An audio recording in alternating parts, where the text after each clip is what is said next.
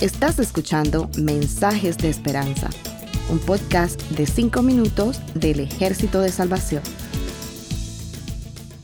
Hola, soy el mayor Josué Prieto del Salvation Army. Los seres humanos experimentamos el nacimiento físico, pero en el libro de Juan, capítulo 3, versículos de 1 al 16, la palabra de Dios nos enseña que es necesario experimentar un segundo nacimiento. El nacimiento físico nos asemeja a Adán y el segundo nacimiento nos asemeja a Jesucristo. Cuando ocurre nuestro primer nacimiento físico, nuestros padres escriben nuestro nombre en un registro civil. Pero cuando nacemos por segunda vez, como nuestro Señor Jesucristo nos enseña en su palabra, entonces nuestro nombre se escribe o es escrito en el libro de la vida en el cielo.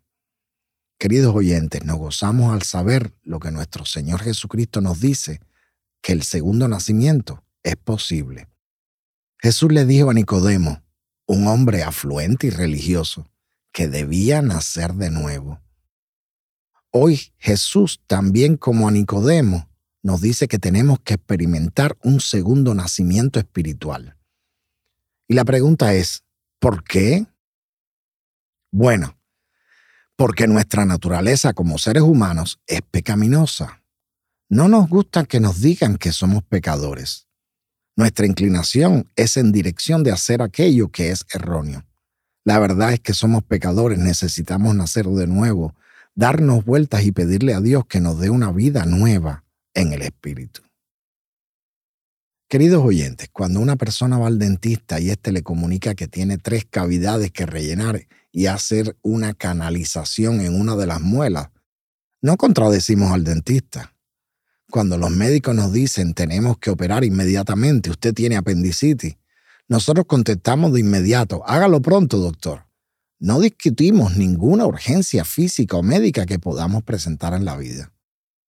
Si usted o yo escuchamos al doctor, un hombre con conocimiento limitado, ¿por qué es que no podemos entender cuando la palabra de Dios nos dice que tenemos que tener un renacimiento espiritual? El cual necesitamos debido a nuestro pecado. En Romanos 3:23 leemos, por cuanto todos pecaron y están destituidos de la gloria de Dios. Isaías 53:6 nos dice, todos andábamos perdidos como ovejas. Cada uno seguía su propio camino, pero el Señor hizo recaer sobre él la iniquidad de todos nosotros. Y en Isaías 64, 6 leemos, Todos somos como la gente impura, todos nuestros actos de justicia son como trapos de inmundicia. Todos nos marchitamos como hojas, nuestras iniquidades nos arrastran como el viento. Entonces, ¿por qué pecamos? Bueno, porque tenemos una tendencia natural hacia el pecado. Necesitamos un nuevo nacimiento y por ello una vida espiritual. Nicodemo, con toda su religiosidad, necesitaba nacer de nuevo. Queridos oyentes, podemos vestirnos, perfumarnos, hacernos presentables de muchas otras maneras, pero esto no cambia nuestra vida interior. Solo el nuevo nacimiento es el que puede cambiar nuestro corazón. Jesús nos dice que la única manera de ver y conocer el cielo es naciendo de nuevo. Nada impuro se permitirá en el paraíso de Dios. Debemos tener la justicia y la santidad de Cristo para poder entrar por las puertas de gloria. Queridos amigos, los habitantes del cielo nunca se agotarán de amar y dar gracias a Dios por su eterna redención. Los no salvos serían miserables en el cielo con los cánticos de alabanza del pueblo de Dios por todo lugar en la tierra de gloria. Ahora, si vamos a vivir eternamente con Dios, necesitamos nacer de nuevo. Cuando Jesús le dijo a Nicodemo que debía nacer de nuevo, éste no lo entendió. Dijo, ¿cómo puede un hombre nacer siendo viejo? Jesús le habló del Espíritu de Dios, pero Nicodemo aún estaba perplejo. La palabra de Dios es la que ciertamente transforma el corazón y el alma de las personas. En Romanos 10, 17 leemos, Así que la fe es por el oír y el oír por la palabra de Dios.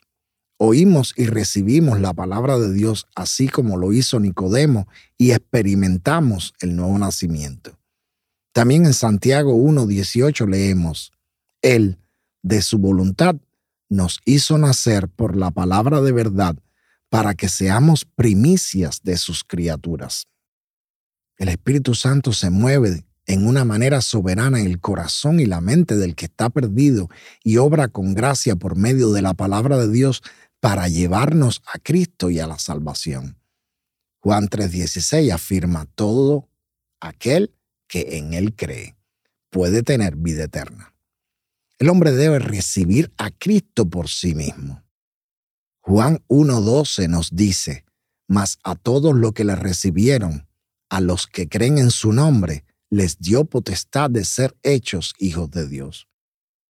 En Hechos 16:31 leemos, ellos le dijeron, cree en el Señor Jesucristo y serás salvo tú y tu casa. Y para finalizar, si toda la humanidad ha de tener vida eterna, entonces los hombres y las mujeres deben aceptar lo que nuestro Dios Todopoderoso hace y nos ofrece en Cristo Jesús. Que el Señor les bendiga. Gracias por escucharnos.